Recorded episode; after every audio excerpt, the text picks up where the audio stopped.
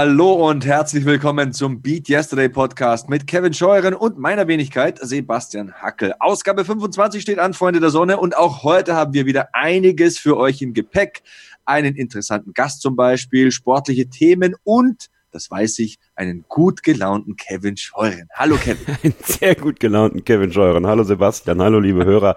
Ja, schön, dass wir euch auch diesen Monat wieder äh, begleiten dürfen äh, in eure sportlichen Exzesse, ja, in eure positiven Lebenseinstellungen und äh, ich bin sehr gespannt darauf, wie ihr unsere Ausgabe heute finden werdet, denn Sebastian hat vollkommen recht, wir haben einen sehr interessanten Gast am Start und du hast es im Vorgespräch ja super gesagt eigentlich. Wir leben in einer sehr interessanten, sehr tollen Zeit aktuell, besonders wenn man auf äh, cineastische Elemente steht, oder?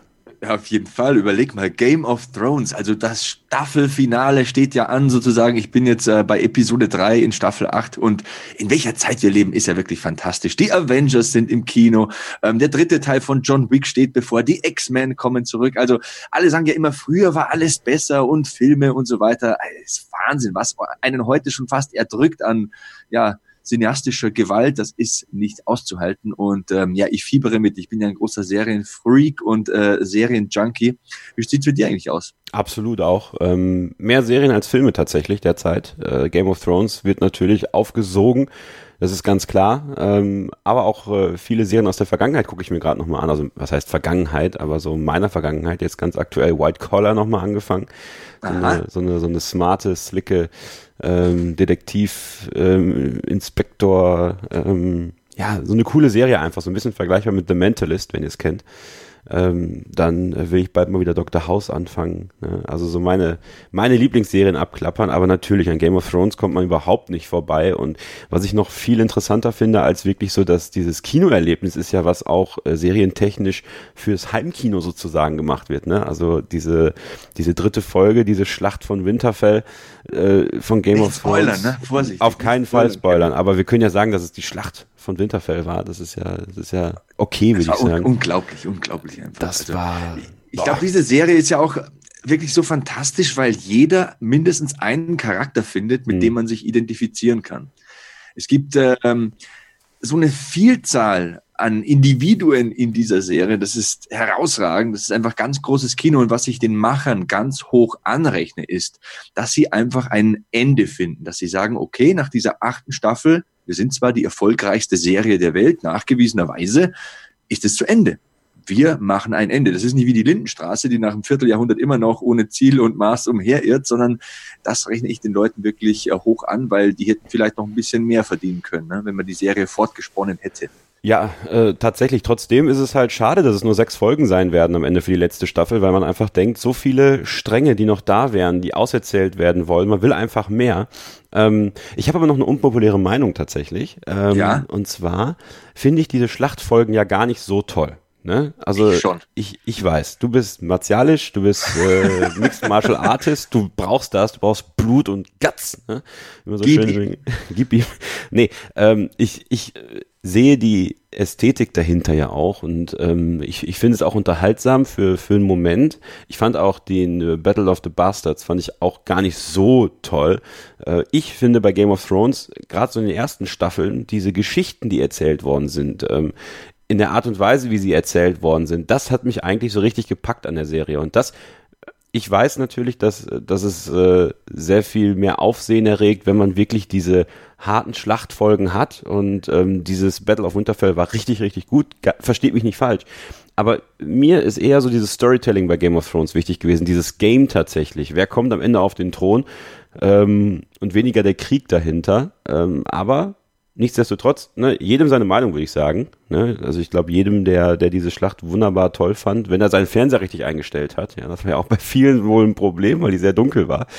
Ähm, ja. Aber da muss ich dann sagen, selbst schuld. Komm, es ist jetzt, keine Ahnung, da, da sitzt du dich am, am Abend hin, es ist 21 Uhr bei uns, da sind die Kinder im Bett, dann dunkelst du das Wohnzimmer so. ab, so dann wird sich unter die Decke gekuschelt mit der Frau und dann äh, schaltet man da ein und genießt das. Also das schaue ich ja nicht, keine Ahnung, auf dem Handy, äh, wenn es taghell ist oder so. Also nein, nein. verstehen die Leute nicht. Und es war einfach geil. Also äh, wir wollen jetzt nicht äh, äh, diesen Podcast zum Game of Thrones Podcast machen, aber es war einfach der absolute Wahnsinn. Es ist das Beste aus zwei Welten, wie du sagst, dieses Wahnsinn Storytelling, 25 ausgefeilte, detaillierte Charaktere und dann diese gigantische Schlacht, da ist Action dabei, da ist Drama, ähm, äh, Sex und was weiß ich noch alles, also alles, was das Herz begehrt. Und ich fand einfach Wahnsinn. So, und jetzt hören wir auch auf mit der Schwärmerei, denn ich kriege schon wieder Gänsehaut, wenn ich an die Endszene denke. Ja. Äh, kein Spoiler. Ne?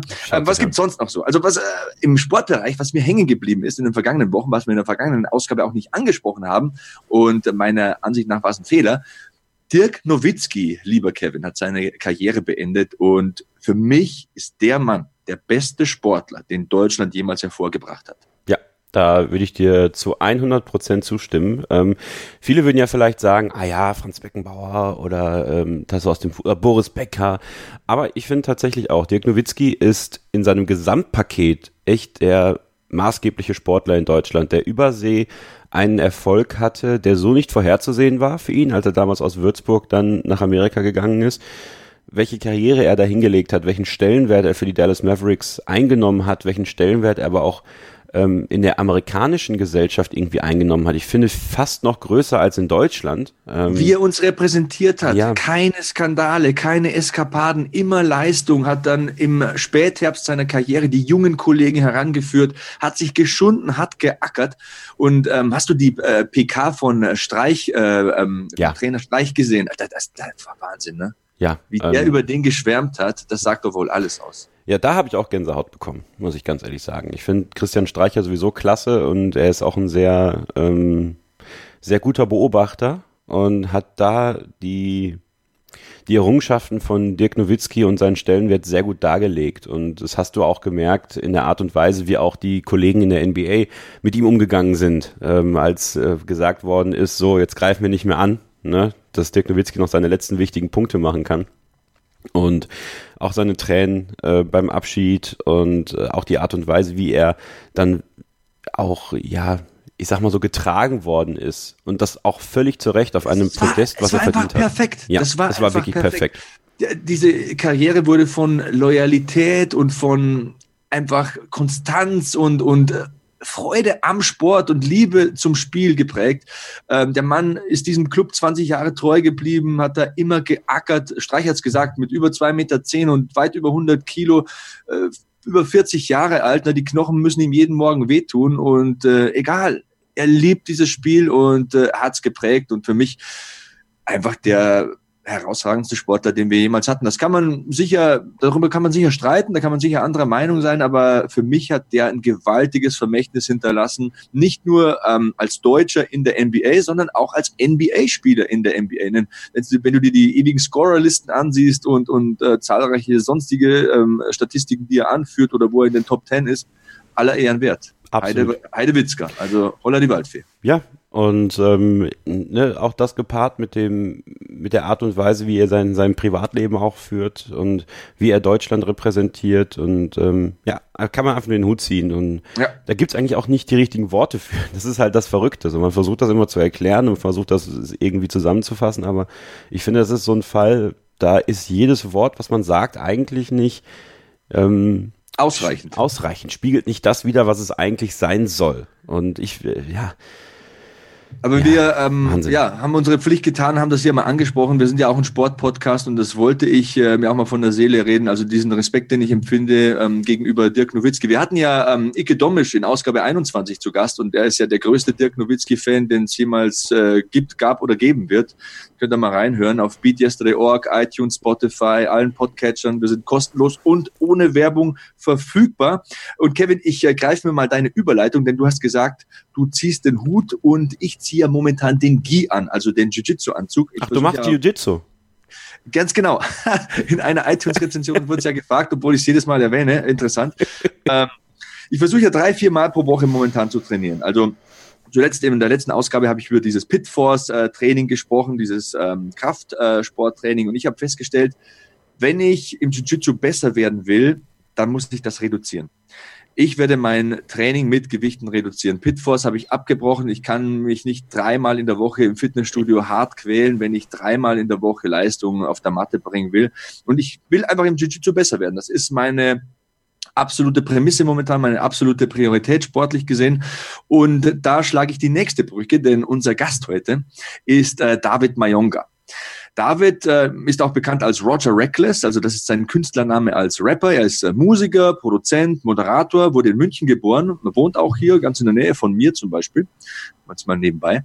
Äh, er hat Pädagogik studiert und äh, trainiert eben wie ich Brazilian Jiu-Jitsu in der Hutton Academy hier in München. Der David ist Purple Belt, also das ist der lilafarbene Gürtel, der ist vor dem braunen und dem schwarzen Gürtel. Ähm, also relativ äh, hochkarätiger Kämpfer der Mann und ähm, er kämpft auch Turniere zum Beispiel. Mit ihm möchte ich heute über den Kampfsport sprechen. Allerdings hat ähm, der David viel mehr zu bieten. Er hat zum Beispiel ein Buch über Rassismus geschrieben und im bayerischen Fernsehen hat er auch schon oft über Rassismus gesprochen. Ähm, seine bewegende Geschichte ist für mich sehr interessant und ich glaube auch, sie wird euch mitreißen. Hört es euch auf jeden Fall mal an. Also Sportler, Musiker, Produzent, Moderator, Buchautor, ähm, zudem ein zugänglicher, sympathischer, intelligenter und vor allem sehr vielschichtiger, vielschichtiger und interessanter Mensch. Ähm, David hört man gerne zu und ich bin gespannt, was ihr zu diesem Gespräch sagen werdet. Ähm, sagt's mir gerne auf Twitter oder Instagram. Ich bin at Sebastian Hackel, at Sebastian Hackel ohne E und Kevin ist Kevin unterstrich Scheuren bei Instagram und KS unterstrich 08F bei Twitter. Ihr könnt uns, wie gesagt, ich habe es vorher kurz angesprochen, gerne auch eine iTunes-Rezension hinterlassen. 21 Wertungen haben wir bisher. 4,5 von 5 möglichen Sternen habe ich heute Morgen gesehen, haben wir erhalten. Danke dafür und schön, dass euch das, was wir euch bieten, so sehr zu gefallen scheint. Ah, da geht noch mehr, Freunde. Ne? Also haut in die Tasten. Ah, und, da geht äh, noch. Da geht noch, komm.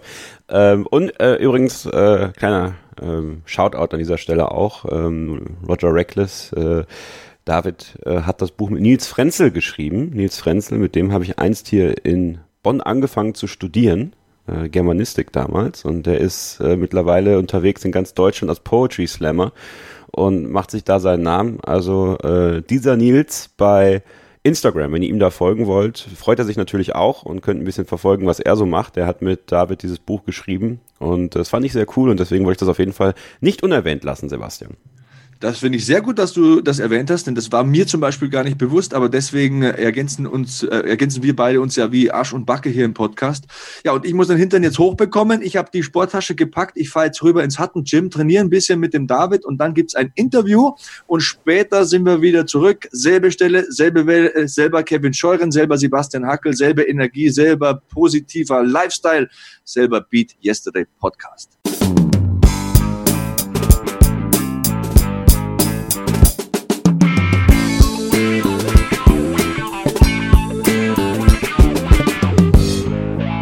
Zurück im Beat Yesterday Podcast. Äh, an meiner Seite sitzt jetzt ein guter Freund von mir. Freut mich, dass er hier ist. David Mayonga. Servus. Servus, Christi.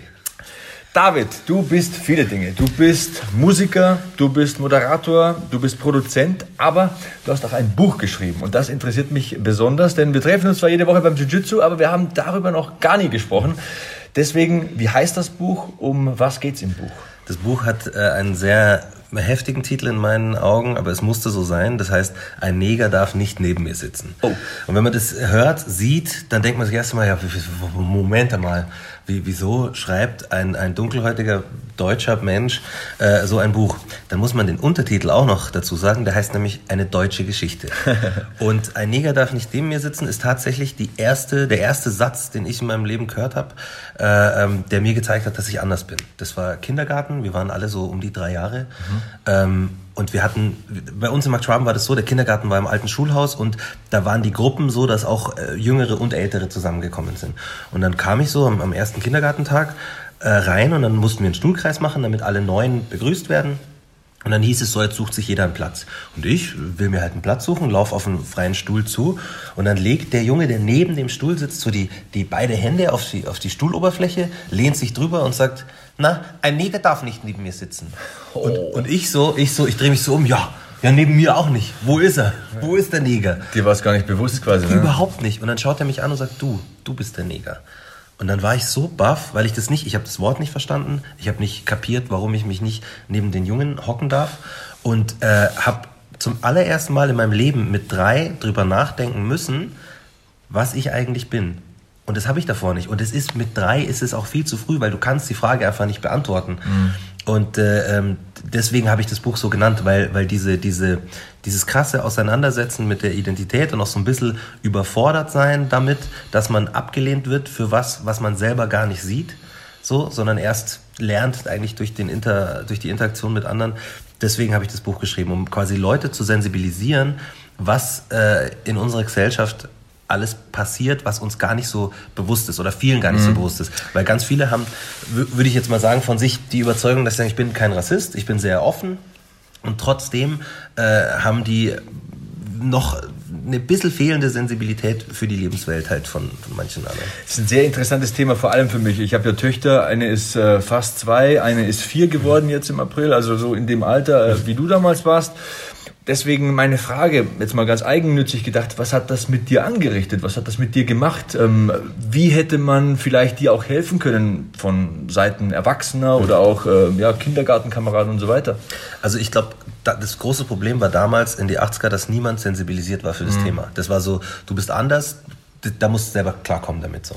Äh, mit mir hat es äh, Folgendes gemacht, dass ich Glück hatte erstmal, dass meine Mama da war, die mich die ganze Zeit unterstützt hat. Also meine Mutter hat mich äh, allein großgezogen und war, ähm, ist selber äh, Pädagogin und hat es immer versucht, mir quasi eine parallele Welt zu zeigen, die wunderschön ist. Mhm. Weil die gemerkt hat, sie kann nichts machen gegen die Ablehnung, die kann nichts machen gegen den Rassismus und das hat ihr das Herz gebrochen, wo ich, äh, das, lustigerweise hat sie das erst vor ich glaube vor einem Monat oder so, da hatten wir zusammen ein Interview für, für äh, ähm, so ein deutsches Fernsehformat.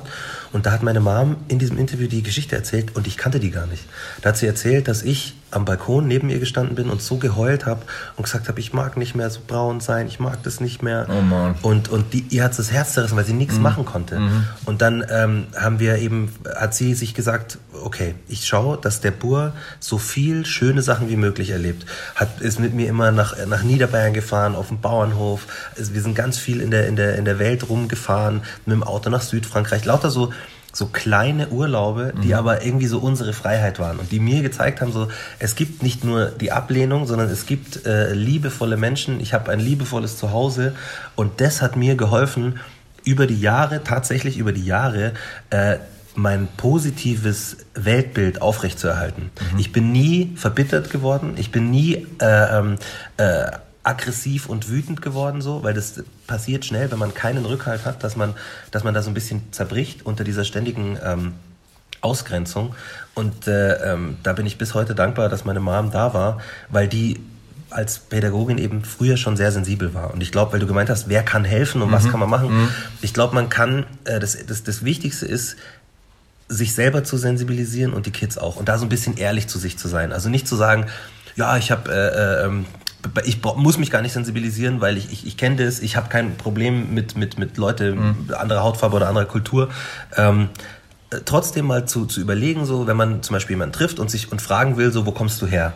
Das finde ich ist ein sehr, sehr guter Selbsttest, weil die Frage an sich ja nichts Schlimmes ist. Mhm. So, weißt du, das, das, das ist ja, man meint es nicht böse, aber in dem Moment triggert man bei seinem Gegenüber potenziell eine Kette dieser Erfahrungen von mhm. Ausgrenzung an. Es suggeriert ja sozusagen, du kommst von einem anderen Ort als ich. Ne? Genau, genau. Ja. Und äh, eigentlich ist das auch per se nicht schlimm, aber wenn man Zeit seines Lebens immer das Problem hat, dass man hierher gehört und mhm. eben nirgendwo anders gehört und äh, versucht sich äh, zu, was heißt versucht, man ist integriert, man muss sich ja nicht integrieren, man lebt ja da und, und, und wächst da auf so und äh, ähm, wird trotzdem auf was reduziert, was nur was Äußerliches mhm. ist.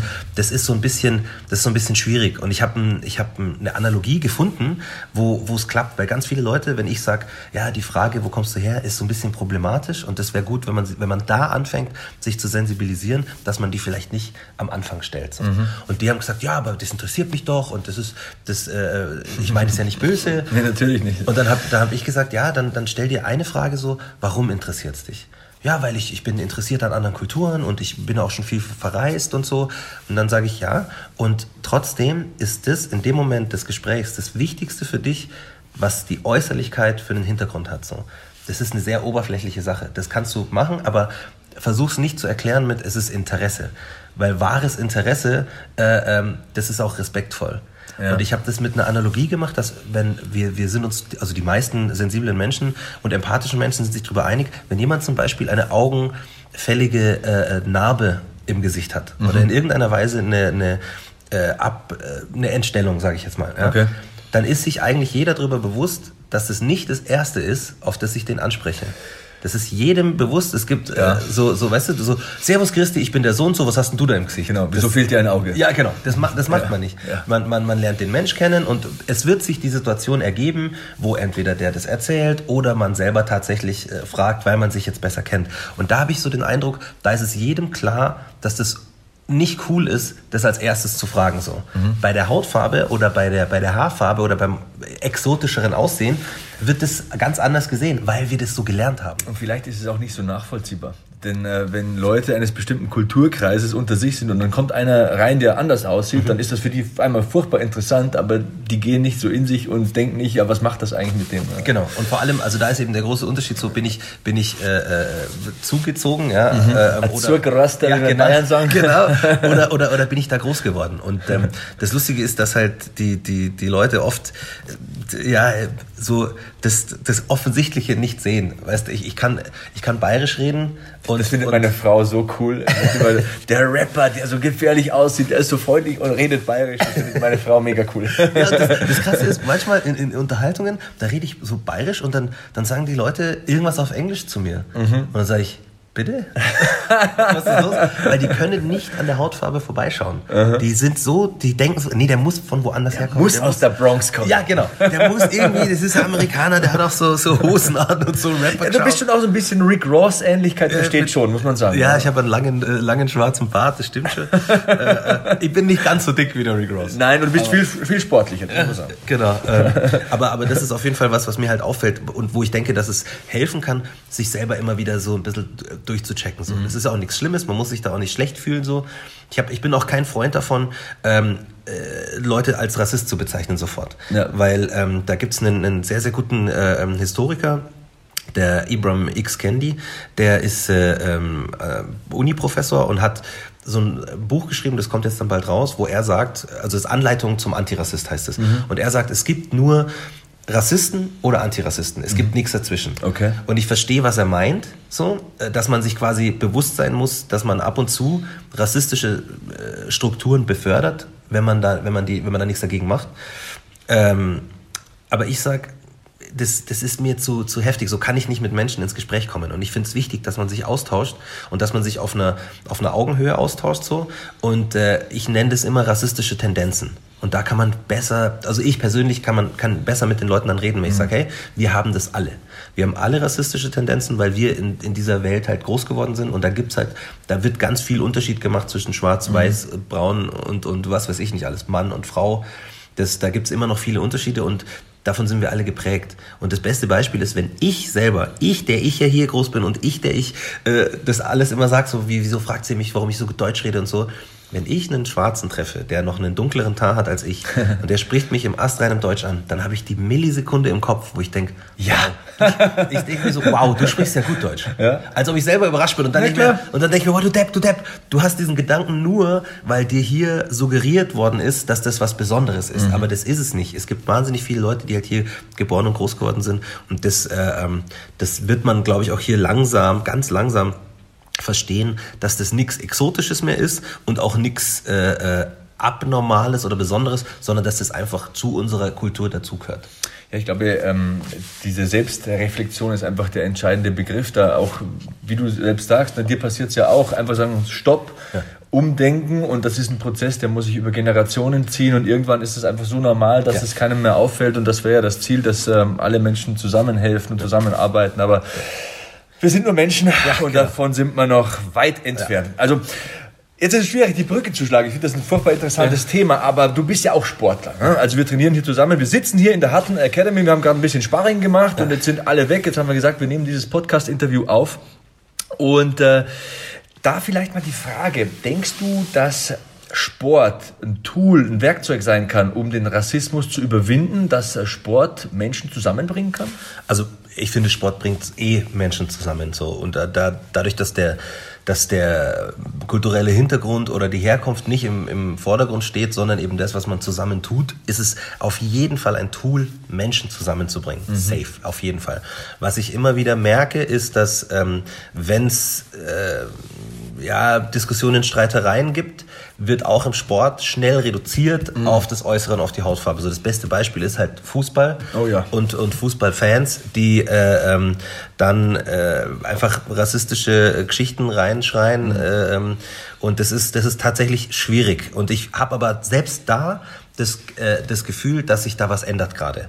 Dass äh, Leute sensibler werden. Es hat letztens ein, ein, ähm, ein Basketballreporter, der bei einem Spiel war und rassistische Kommentare hinter sich gehört hat, hat die äh, Menschen darauf angesprochen und gesagt, hey, was ist mit euch los? Lasst es bitte. Es hat sich ein riesen Streitgespräch entsponnen und er hat unter Tränen ein, ein Video aufgenommen, wo er, wo er erzählt hat, wie es ihm damit geht, weil er sich denkt, was es für eine Welt ist für seine Kinder. Und ähm, das ist, fand ich so gut, dass jemand, der selbst nicht betroffen ist von Rassismus, mhm. versteht, dass er Teil unserer Gesellschaft ist und es ist auch mit sein Problem. Und dieser Gedanke, dass quasi Rassismus nicht nur das Problem ist von denen, die äh, ihn erfahren oder Opfer sind, sondern von uns allen. Wir müssen halt da alle was dagegen machen. Ja. Und das kommt im Sport, finde ich, immer mehr durch. Immer mehr Aktionen, äh, die da sind. Bei, beim 60er Forum hat letztens auch äh, eine ganz große äh, Diskussion stattgefunden, weil äh, ähm, einer reingeschrien hat, jetzt Kim Negerbur, mach was was ja, äh, was, wo die dann diskutiert haben, so ist es jetzt rassistisch oder nicht. Ja, klar ist es rassistisch. Natürlich, so. das will ich aber auch mal meinen. ja, äh, ähm, aber die haben angefangen zu, zu checken, so, auch wenn der Typ das positiv gemeint hat, wenn er ihn anfeuern wollte und mit einem rassistischen Slogan anfeuern wollte, so, fangen die an zu checken, ah, okay, bloß weil ich's nicht negativ meinen, heißt es nicht, dass es negativ ist dass oder es niemanden ankommt. verletzen kann. Genau, genau das genau. ist der Punkt. Da versuche ich auch meine Kinder hinzubringen. Und ich habe dir ja die Geschichte schon mal erzählt. Ähm, Im Kindergarten von meiner Großen, die ist jetzt erstmal vier, aber da habe ich so einen Erfolgsmoment verspürt für mich. Mhm. Da habe ich mir gedacht, ja, das habe ich richtig gemacht, das habe ich richtig vermittelt. Ich will nicht sagen, dass ich der Übervater bin mhm. oder so, aber ich da habe ich einen Erfolgsmoment gehabt, weil ich, ähm, die Geschichte war folgendermaßen, äh, da ist auch ein etwas dunkelhäutiger Junge im Kindergarten, das ist der Mohammed und ein Kind hat den Mohammed als den Kaka Mohammed mhm. bezeichnet. Und meine kleine, also meine große, die auch noch klein ist, hat sich dann hingestellt und hat gesagt, wenn du den nochmal Kaka Mohammed nennst, dann schubs ich dich. Jetzt will ich nicht sagen, dass Schubsen das richtige Mittel ist. Sie hat ihn auch nicht geschubst, da bin ich auch sehr stolz ja. drauf. Aber sie hat sich da eingesetzt, ja. sie hat verstanden, dass das nicht richtig ja. ist. Dass der Mohammed ein total cooler Typ ist, mit dem die auch gerne spielt und dass es nicht okay ist, wenn andere den auf das Äußere reduzieren. Und ich glaube, das ist der alles entscheidende ähm, Schritt. Denn ähm, dass Menschen wie du, die davon betroffen sind, sagen, hey, hört auf damit, mhm. das ist nicht gut. Das ist die eine Seite, die ist logisch, die ist nachvollziehbar. Aber dass die anderen merken, wir müssen dem helfen, damit die anderen das nicht mehr machen, ich glaube, das ist so der entscheidende Schritt an der ganzen Voll. Sache. Vor allem, weil sie damit tatsächlich allen helfen. Ja. Weil unsere Gesellschaft, wenn, wenn fortschrittlich sein will, so, dann müssen wir äh, äh, zusammenleben können und dann müssen wir das einfach gut schaffen und ich glaube, man ist auch genau. stärker, wenn man wenn man sensibel ist füreinander und das macht und das hat nichts damit zu tun, dass man in irgendeiner Weise äh, super blumig ist und dann äh, irgendwas einfach passieren lässt oder so oder übersieht, sondern man versucht gut mit Menschen zusammenzuleben. Punkt aus. So Arschlochmenschen kommen in allen Farben und in allen Formen. Natürlich. Äh, ähm, Größen. Ja, genau. Das, das ist ganz klar. Und ich, ich glaube eben nach wie vor, dass der dass im Sport definitiv da viel passiert ist, also jetzt auch organisatorischerweise und strukturell normalerweise, dass die äh, ähm, da jetzt von, von vom Verbandseiten jetzt Fußball und mal alle Sportarten zusammengenommen sehr stark sich positionieren, was ich sehr gut finde. Mhm. Und auf der Matte jetzt bei uns im Jiu-Jitsu oder, oder im Ring oder, oder äh, auf dem Fußballplatz so, da hoffe ich, dass das in den nächsten Jahren weniger werden wird, weil die Leute haben das immer noch drin. Mhm. Äh, solange alles gut geht, ist meistens alles gut, aber sobald es eine Streiterei gibt, äh, fliegen ganz, ganz schnell Schimpfworte, die, die äh, krass rassistisch sind und krass menschenfeindlich mhm. und da äh, ähm, da müssen wir halt, da, da, müssen wir noch ein bisschen arbeiten, glaube ich. Ich habe das Gefühl, dass jetzt gerade im, im Kampfsport, dass das noch mit am wenigsten ein Problem ist. Das Gefühl habe ich allerdings auch. Ja, also, also äh, das wirklich, das ist total ähm, außen vor, würde ich sogar mal sagen. Und das, vielleicht liegt auch das an der eigenen Dynamik des Kampfsports. Aber das, das ist eine gute Brücke. Die schlage ich da gleich mal, ja. die nehme ich da gleich mal in die Hand, diese Klinke. der Kampfsport, äh, der Sport Brazilian Jiu-Jitsu, den du ja mit äh, ja, Fleiß betreibst und mit Erfolg, auch dass du ja auch schon Turniere gekämpft mhm. und so weiter. Ähm, was bedeutet äh, Jiu-Jitsu für dich? Wieso machst du den Sport so gerne? Wieso betreibst du den? Und ähm, zuallererst, beschreib doch mal denen, die es nicht jeden Podcast von mir erzählt bekommen, was Brazilian Jiu-Jitsu ist. okay, also ich, äh, für, für jemand, der sich gar nichts darunter vorstellen kann, starte ich immer mit, ähm, es ist Pyjama Wrestling. Das ist, das, äh, ähm, weil wir reden nicht von Hulk Hogan, sondern Nein, vom Ringen, ne? Genau. ähm, man muss sich das so vorstellen, in meinen Augen ist, ist Brazilian Jiu-Jitsu eine der äh, effektivsten ähm, voll körperkontaktmäßigen äh, Kampfsportarten. Wir bewegen uns wahnsinnig viel am Boden, lernen unseren Partner äh, am Boden zu fixieren, mit, mit Hebeln zur Aufgabe zu zwingen oder mit Würgern zur Aufgabe oder sogar bis in die Bewusstlosigkeit hinein äh, zu treiben. Das äh, ist aus mehreren Gründen für mich unglaublich faszinierend, weil äh, der Partner zu jedem Zeitpunkt die Möglichkeit hat, es zu beenden, indem er zweimal abklopft. Mhm. Und sofort ist jede Situation äh, beendet. Man kann sehr gut auf sich selber achten und lernt meistens, äh, also bei mir war es so, als ich angefangen habe, äh, man lernt die eigenen Grenzen schneller kennen, weil man am Anfang zu spät abklopft. Als einem lieb ist. Ja, ne? genau. Und dann, wenn du zu spät abklopfst, dann bist du erstmal äh, unter Umständen verletzt äh, längere Zeit. Mhm. Weil der, der Sport ist sehr sanft eigentlich, würde ich jetzt sagen, anders als beim, beim Thai-Boxen zum Beispiel oder Kickboxen. Äh, aber er ist dann doch kompromisslos in der Ausführung. Ja. Das heißt, wenn jemand einen, einen Hebel hat und äh, ähm, der, der zieht den kontrolliert und, und, und bedacht durch, aber du klopfst nicht ab. So, entweder der ist so äh, äh weit schon in diesem Sport, dass er weiß, okay, das ist, er checkt, mein Partner checkt es gerade nicht, ich, ich lasse jetzt los. So, oder äh, ähm, es passiert dann auch, dass er sich denkt, ja, okay, es geht anscheinend noch, der ist so flexibel. Knack. Und, genau. Knack, aua. Und dann erst einmal, äh, erst einmal ein bisschen äh, warten. Aber ich, ich, äh, ich würde sagen, der, der, der Sport ist auf jeden Fall, er sieht super uncool aus. Leute rutschen aufeinander rum mhm. und man versteht von außen, nicht genau, was jetzt der eine und der andere will. Mhm. Und das war für mich die Faszination. Ich habe das erste Mal, lustigerweise auch tatsächlich den, den, den Hans, am, äh, in München am Königsplatz ist jedes Jahr oder alle paar Jahre so ein großes Sportfest, mhm. wo sich alle Vereine Münchens vorstellen. Das ist super toll. Das ist auch gerade für, für Eltern mit, mit Kids super, da mal alle Vereine auschecken zu können und man kann da ganz viel mitmachen. Und da waren wir und da war der, der, der Hans mit einer Gruppe Jiu-Jitsu-Leute. Mhm. Und ich hatte davor, ich hatte Judo gemacht, ich hatte äh, ähm, Thai-Boxen gemacht, klassisches Boxen, alles Mögliche. Und dann sehe ich, wie, wie Hans seine Schüler eben da am Königsplatz miteinander ähm, raufen. Das war äh, für mich so, dass ich es nicht verstanden habe. Ich habe nicht verstanden, was die da machen. Ich war so, okay, der eine ist unten und die andere ist oben und jetzt greifen die da an ihrem Anzug rum, der ausschaut wie ein Judo-Anzug. Und dann habe ich mir gedacht, das gibt's doch nicht. Jetzt mache ich so lange Kampfsport und ich verstehe nicht, was die da tun. Mhm. Ich will das unbedingt rausfinden. Und dann bin ich zum Hans gegangen und habe gesagt, du, ähm, kann ich bei euch da mal ein Probetraining machen? Und dann hat der Hans mich angeschaut und weil ich gesagt habe, ja, ich habe schon viel ausprobiert, aber das würde mich echt interessieren so. Und dann hat er gesagt, du bleibst bei mir. Das weiß ich schon. und, äh, das war 2012. er sollte Recht behalten. Der Rest ist Geschichte. Du hast ja. schon äh, Turniere gekämpft auch, oder? Du ja. bist Purple Belt, also du hast den äh, lilafarbenen Gürtel, also das ist der Gürtel vor dem braunen und dem schwarzen, ja. relativ hoch. Wie hast du abgeschnitten bei den Turnieren? Ähm, ich habe am Anfang ganz viel äh, ähm, gekämpft, auch relativ früh schon und habe nur verloren. Also mhm. ich habe wirklich äh, die, die ersten, ich glaube, fünf, sechs Turniere nur verloren. Also teilweise erste Runde raus, dann äh, ähm, dreimal gekämpft, zweimal verloren, einmal gewonnen, aber dann trotzdem halt nur vierter Platz oder so. Mhm. Ähm, das war, das war sehr äh, zermürbend. War, war das eine wichtige Erfahrung für dich? Ich glaube, das ist, was Jiu-Jitsu mir gerade, ich bin ja so ein Alpha-Tierchen, mhm. ich will immer vorne dran sein mhm. und immer, keine Ahnung, äh, Vollgas geben, aber hier muss man meines Erachtens sehr demütig sein. Ja. Man muss lernen. Also die Ohren sind das wirklich wichtigste Werkzeug und nicht nur, ich meine jetzt nicht die Blumenkohlohren, ja, die man bekommt irgendwann. Ne? Die sind auch wichtig. Die sind auch wichtig. Aber die Ohren und die Aufmerksamkeit und zu wissen, okay, ich muss einfach lernen. Verlieren bedeutet oder abklopfen bedeutet lernen. Ja. Siehst du es genauso? Absolut, absolut. Und mir haben, also ich bin tatsächlich, ich bin null Alpha-Tier. Ich bin eben eher so, so, äh, ähm, ja, zurückgenommen, nicht introvertiert wirklich, aber so, so ein ruhiger einfach. Mhm. Und für mich waren die, dieses Verlieren war nicht schlimm, dass ich jetzt sage, so, oh, ich bin voll der Kack-Dude, so voll der Scheißkämpfer.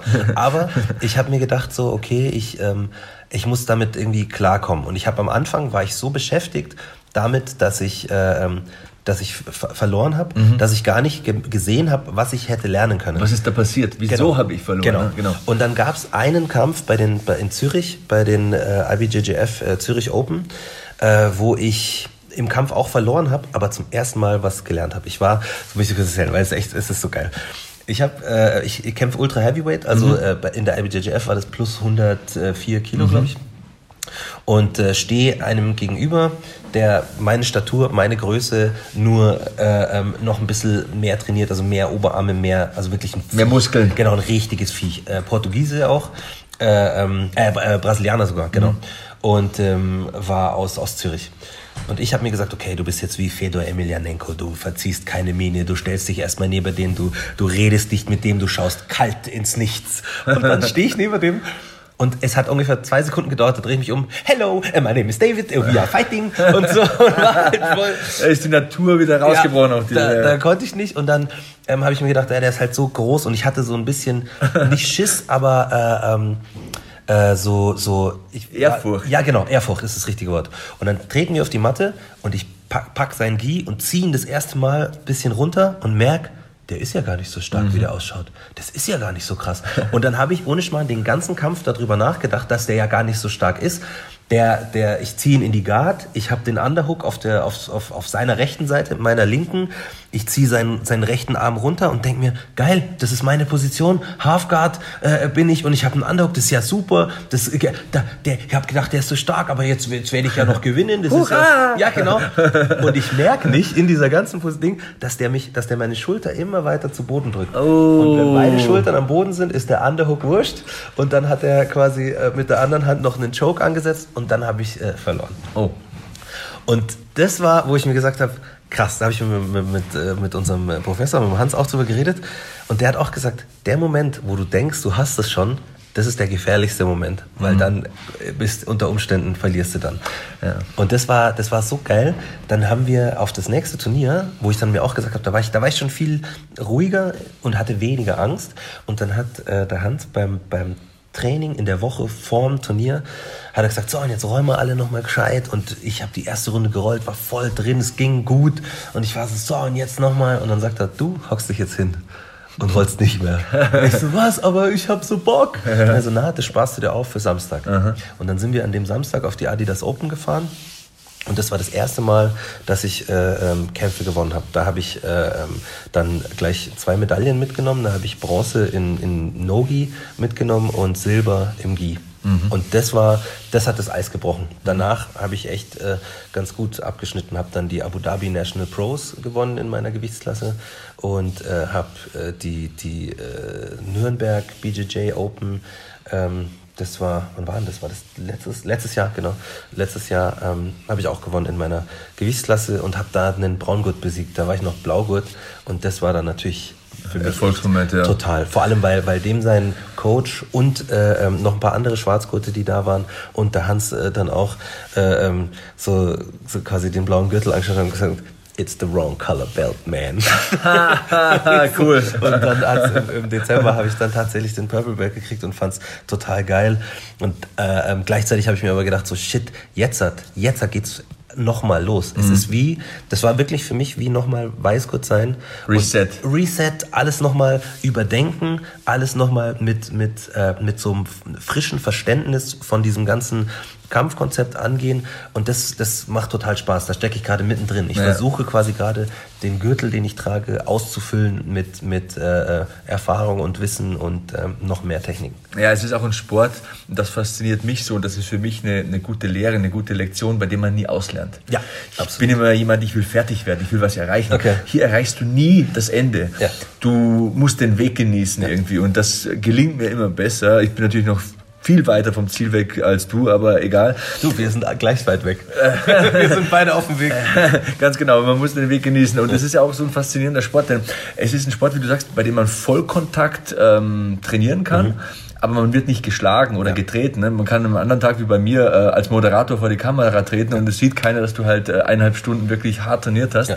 Und ich glaube auch, dass es äh, ein Sport ist, bei dem man nicht der Größte und Schwerste sein muss. Das ist auch egal, ob du Männlein oder Weiblein ja. bist, ob du jung oder alt bist. Der bringt irgendwie alle zusammen und ja, ähm, ich schwärme davon. Äh, die Hörer merken es ja immer bei jeder Ausgabe. Vielleicht sollte man wirklich auch mal eine Ausgabe machen hier im Beat Yesterday Podcast, wo wir spezifisch über Brazilian Jiu-Jitsu sprechen. Denn wie du schon gesagt hast, es ist ein Sport, die sehen aus wie Judo-Männchen, die mhm. beginnen im Stand, aber irgendwann geht's auf den Boden und es geht dann bis zur Aufgabe. Es geht natürlich auch nach Punkten. Ähm, aber es ist ein sehr komplexer Sport, über den müssen wir nochmal sprechen. Das ist mir ja. hier bewusst geworden. Aber nächstes Thema. Mhm. Ähm, du bist ja auch Musiker. Ja. Ähm, welche Art von Musik machst du und vor allem, wie bist du zur Musik gekommen? Ähm, also die, ich bin relativ breit aufgestellt äh, musikalisch. Ich, ich, äh, meine Hauptmusik würde ich sagen ist Rap. Ich mache, äh, schreibe selber Texte und mache Rap-Songs. Ich äh, bin aber genauso Teil einer, einer Jazzband von Max Merseni, dem Saxophonisten. Ich bin äh, Teil einer Hardcore-Band, äh, in, in, der ich rumschrei und, und, und rumhüpf. Ähm, und ich produziere sehr viel und schreibe auch ähm, Pop-Songs für, für andere, so was mir auch sehr viel Spaß macht. Ähm, das heißt, ich würde tatsächlich sagen, ich bin so ein durch und durch äh, Rundumschlag-Musiker, mhm. ähm, spiele auch Bass. Und äh, Gitarre spiele ich nicht, das, die halte ich nur in der Hand und versuche ihr Töne zu entlocken. Und da, zur Musik gekommen bin ich aber durch Rap. Äh, ich habe meine, meine Mom hat immer Rap gehört und ähm, von die kannte so ein paar DJs und die hat eh so generell so, so ähm, ja, schwarze Musik gehört, Soul-Musik auch. Und da, das war so mein Einstieg, wo ich gemerkt habe, oh, ich mag das, ich mag das Rhythmische, ich mag, wie die da so über die Musik reden, das fand ich irgendwie cool. Und äh, dann kam irgendwann äh, ein Nachbar mit der Ice-T-Platte Home oh, Invasion. Oh. Genau. Und da stand damals sogar auf dem Index, glaube ich, kurz ja, mal. Ne? Genau, da, da ist auch dieser, dieser, dieser Aufkleber drauf, äh, dass, dass elterliche Vorsicht geboten ist wegen ähm, Explicit Lyrics. Genau, äh, genau. Und ähm, dann, dann habe ich die angehört und habe in dem Intro, da sagt er so viele Schimpfwörter und mein Englisch war gerade gut genug, dass ich die Schimpfwörter die verstanden habe. Ja, genau. Und ich habe die CD ausgemacht und war so, ne, ne, der ist nichts für mich. Das höre ich mir nicht an. Das ist ja total brutal.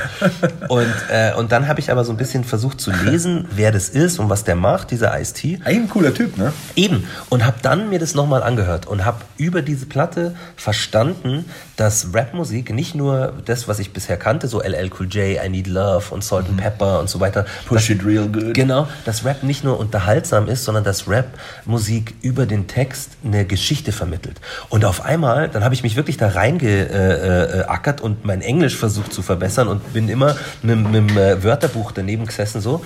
Und ja, das war noch vor Google? Ne? Ja, das war vor Google und vor Leo und allem. Und habe dann mir die Texte versucht zu übersetzen und gemerkt, die reden über das, was ich erlebe. Auf einmal geht's in den Texten um alleinerziehende Mütter. Da geht's um Leben äh, im Hochhaus. Da geht's um Rassismus und die Erfahrungen, mhm. die man macht als, als schwarzer Mensch in den USA eben. Und ich habe mich so daheim gefühlt. Und dann ging's von, von, von dem ging's zu Public Enemy und dann haben Public Enemy zusammen was mit Anthrax gemacht. Und das oh, war für das mich auch noch, ja. das war das Größte, weil ich mir gedacht habe, geil, endlich kommen meine zwei Sachen zusammen. Gitarrenmusik und Rap.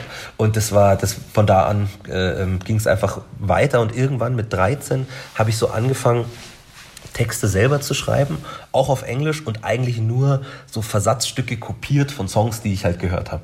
Also richtig schlecht. Geremixed. ja, genau, richtig schlecht. Und äh, ja, irgendwann äh, habe ich dann mit dem Auflegen angefangen als DJ und habe da dann sehr, sehr viel äh, gemacht. Wir haben dann, ich habe dann mit einem Rapper zusammen äh, um 2000 rum äh, einen Vertrag bei einem großen Label äh, unterschrieben. So, da war ich gerade aus der, ja, nicht ganz aus der Schule raus, da war ich so in den letzten zwei Jahren und habe da so das erste Mal mit Musik richtig viel Geld verdient. Und mhm. meine Mom war so, oh, der Bur, jetzt ist, jetzt ist, macht das ganze Bum Bum einen Sinn, das immer aus seinem Kinderzimmer kommt. und waren auf Tour in Kanada und, und, und durch Deutschland und so. Cool. Und dann hat sich aber der Typ so entwickelt, dass er ähm, textlich nicht mehr dieses progressive, positive machen wollte, sondern auch mehr so Gangster-Zeug. Und das bin ich nicht. So, weil ich, ich bin in, in, äh, auf dem Land aufgewachsen so und äh, nicht im Ghetto. Nicht im Ghetto und trotzdem habe ich viele Leute mitbekommen, im Freundeskreis, die sich für so eine kriminelle Laufbahn entschieden haben, mhm. äh, von, von äh, was weiß ich, äh, ja, also auf jeden Fall äh, ähm, keine, keine guten Entscheidungen. Klar. Und da war für mich klar, so, nee, das, das, das will ich nicht, weil das, das führt zu nichts. So, das, genau. ist, äh, das, ist, äh, das mag ich nicht. Und ich habe das aber oft beschrieben, was die machen in meinen Texten, tatsächlich, in den, in den jungen Texten. Und das war gut für mich, weil ich war trotzdem irgendwie dabei, aber es war auch von, für die okay, dass ich bei vielen Sachen nicht mitmache. So. Okay. Was, was ja nicht immer selbstverständlich ist, Eben, ne? bei so jugendlichen. Gruppen. Du weißt ja selbst, wenn, Genau. wenn junge männliche ähm, Menschen zusammentreffen, Ja. also möchte ich es mal formulieren, passiert viel Blödsinn. Genau. Wenn es einer alleine ist, überlegt er sich noch. Wenn ein zweiter dabei ist, sagt er, "Hm, ja, ist vielleicht keine gute Idee Ja. und ab dem dritten geht's bergab. Ja, genau. ne? Und da, da hatte ich das Glück, deswegen sage ich immer, wäre Rap nicht da gewesen, so, keine Ahnung, wo ich eingeknickt wäre. So. Mhm. Und äh, ähm, da bin ich auch sehr, sehr dankbar. Und das war dann eben für mich der Punkt, wo ich gesagt habe, nee, das, das gehe ich nicht mit. So, vor allem, wenn das dann nur so eine Image-Sache ist und nicht echt. So, der war ja nicht gangstermäßig so. Und äh, dann habe ich den nächsten Vertrag nicht unterschrieben und meine Mama war so, Buh, wie kannst du so viel Geld ausschlagen? Und ich Was so, machst du denn? Genau, und ich so, Mama, ich, das, das ist nicht meins, das, das, das, das bin ich nicht. Und habe dann eben weiter meine positive Rapmusik gemacht so und mache das heute eben immer noch. Ich bin immer noch nicht äh, ein, ein, ein, ein super bekannter Typ, aber ich bin ein krass respektierter Künstler. Es gibt in Deutschland, glaube ich, ähm, keinen ähm, gesetzten Rapper, der nicht kennt und schätzt, was ich mache. Von Sammy Deluxe über Motrip, über Cool Savage. Das ist cool. Und das ist mir total wichtig gewesen, weil äh, ich weiß, von Respekt kann man nicht die Miete zahlen, aber äh, ähm, Respekt muss man sich erarbeiten und verdienen. Und deswegen, glaube ich, bin ich auch im Jiu-Jitsu so zu Hause, weil, was wir vorhin gesagt haben, sorry, dass ich nochmal da drauf Ja, komme. gerne, gerne. Aber hier kriegst du auch nichts geschenkt. Hier musst du dir alles erarbeiten. Und das, das, das taugt mir. Das mache ich gern. Ich, ich, ich nehme gern nicht die Abkürzung, sondern ich gehe gern den langen Weg. Und deswegen bin ich in der Musik, wie ich sie jetzt mache, auch zu Hause und zufrieden, weil ich merke jetzt erst, trägt es Früchte, aber richtig gute. Die Leute verstehen, was ich mache, weil die über Jahre mitbekommen haben, dass ich einen geraden Weg gehe und dass ich, dass ich mich nicht äh, irgendwie verbieg für irgendeinen Trend, ähm, dass es immer sehr nah an mir ist, sehr Keeping nah, it real. Keeping it real. Und äh, man sagt ja dieses Real recognize real, also echt erkennt echt. Und das Gefühl habe ich auch. Die, ich, die, das Feedback, was ich bekomme, ich habe jetzt im, äh, äh, im äh, Januar mein, mein neues Album rausgebracht. Das ist super positiv. Die, die, die Kritiker feiern's, die, die, die Fans feiern's und die Leute, die mich noch nicht kennen, sondern erst jetzt in diesem Jahr kennenlernen, die freuen sich, dass es so Musik noch gibt. So ehrliche, straighte, gut gemachte Rapmusik. Wie heißt das Album? Wo kann man es äh, herbekommen? Machen wir ein bisschen Werbung für Äh, dich. jawohl, äh, über die Natur der Dinge heißt das Album. Ähm, und es, es gibt es überall zum Streamen und in äh, Ende, Ende Mai kommt es auf Vinyl auch nochmal raus. Da kann man sich das im, im Reckless Shop holen. Das ist äh, einfach reckless.shop. Äh, ähm, da kann man sich das äh, holen. Wir machen das alles so ein bisschen familiär. Das heißt, ihr bestellt es bei uns. Wir sind nicht, wir sind fast so schnell wie Amazon, aber ähm, ähm, wir bemühen uns. Wir sind nicht ganz so schnell. Aber Hat dieses Streaming-Zeitalter, wie du sagst, also Spotify und wie die äh, Portale alle heißen, hat das die Musik verändert? Natürlich hat es die Musik verändert, aber inwiefern ist vielleicht die bessere Frage, inwiefern hat es die Musik verändert? Es hat, es hat auf einmal eine ganz neue Dynamik. Ähm, du, du als Künstler musst du dich entscheiden, welchen Weg du gehen willst. So, ob du noch den Albumweg gehst, wo du sagst, ich, ich stecke wahnsinnig viel Energie in, in ein äh, Projekt, wofür ich lange Zeit brauche, um es fertigzustellen und dann lange mit dem Ding arbeite. Ähm, das ist für Streaming viel weniger interessant geworden, weil die Leute hören keine Alben mehr. Schade eigentlich. Also Ja. Ich komme ja aus der Generation, ich habe schon mal erzählt im Podcast vor ein paar Ausgaben, ich, ich habe mir ja All Eyes on Me von Tupac durch äh, großartig. keine Ahnung, Zeitungen austragen, äh, zusammengespart und äh, habe dann am Booklet gerochen und die Texte mitgeblättert und so.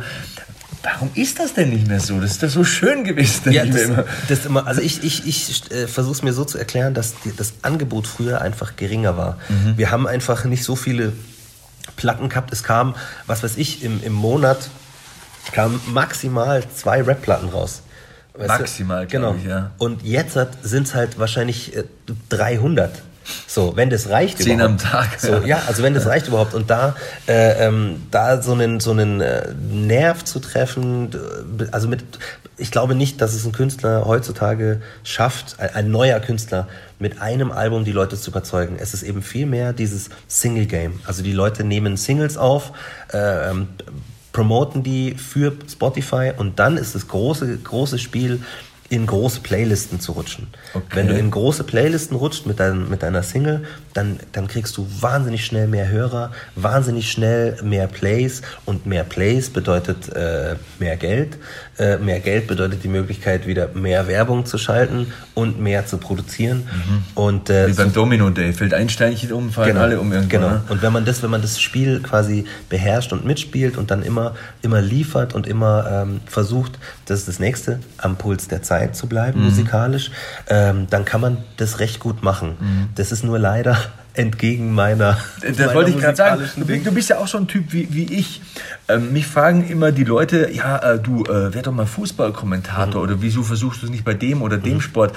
Die können immer gar nicht fassen, dass ich damit glücklich, glücklich bin, seit zehn Jahren Wrestling zu mhm. kommentieren fürs Fernsehen. Ich fand das als Junge schon geil und ich finde es immer noch geil und ich finde es halt so eine super farbenfrohe Fantasiewelt, in die ich da eintauchen darf und ich werde auch noch bezahlt dafür, ja. das ist ja noch das Beste. Ne? Das verstehen die Leute manchmal gar nicht, aber für, auch für mich ist es so wichtig, irgendwie mir selbst treu zu bleiben. nicht so eine Figur zu sein auf Instagram, die halt äh, irgendwelche Dinge bewirbt oder irgendwelche, irgendwelche Werte steht, die austauschbar sind, ja.